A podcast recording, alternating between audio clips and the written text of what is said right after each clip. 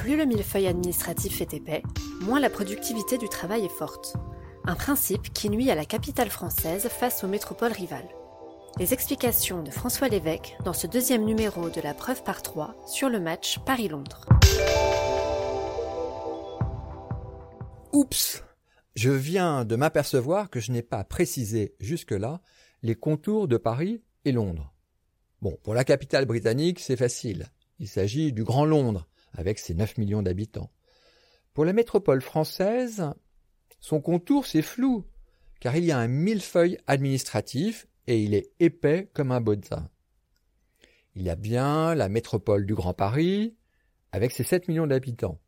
De création récente, elle réunit la ville Lumière et ses trois départements limitrophes, plus quelques dizaines de communes extérieures à ce périmètre. Euh, pourquoi faire simple, en effet, quand on peut faire compliqué? Pourquoi ces communes et pas d'autres? Euh, Mystère.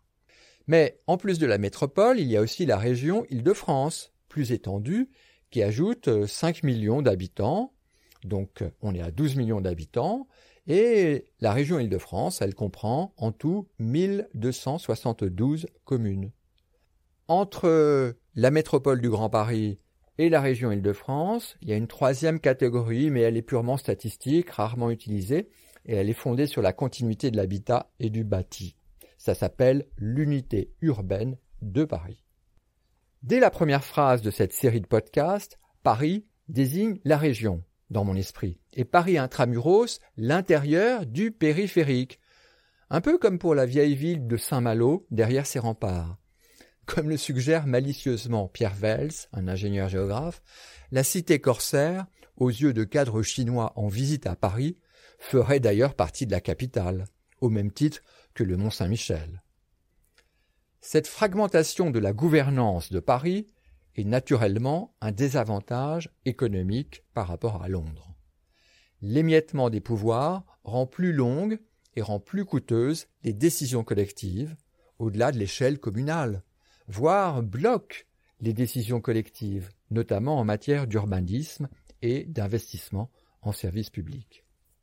Une étude de l'OCDE permet d'estimer les conséquences de cette fragmentation. Elle a été réalisée à partir de données de plus de 100 métropoles d'Amérique du Nord et d'Europe. Eh bien, cette étude de l'OCDE, elle montre que le doublement de la taille de la ville est associé à une augmentation entre 2 et 5% de la productivité du travail. C'est un résultat sans surprise pour les spécialistes. Les effets d'agglomération rendent les villes plus efficaces. De façon plus originale, cette étude de l'OCDE avance qu'un doublement du nombre de municipalités est associé à une baisse, cette fois, de 6% de la productivité. Toute chose égale par ailleurs, bien sûr en particulier pour un même nombre d'habitants lorsqu'on compare les métropoles. Donc la fragmentation, avec un plus grand nombre de municipalités, fait baisser la productivité. Ou alors, en d'autres termes, le gain économique qui est apporté par le doublement de la taille, eh bien, il est effacé par le doublement de l'épaisseur du millefeuille. Bon, il y a quand même une lueur d'espoir pour l'avenir de Paris, parce que la baisse de 6% est réduite de moitié quand la ville est dotée d'une autorité métropolitaine, à l'instar de celle du Grand Londres.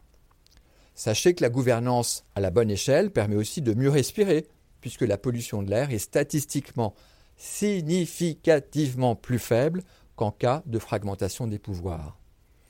Bon, vivement pour respirer aussi que le millefeuille de la région parisienne maigrisse et que le Grand Paris voit le jour.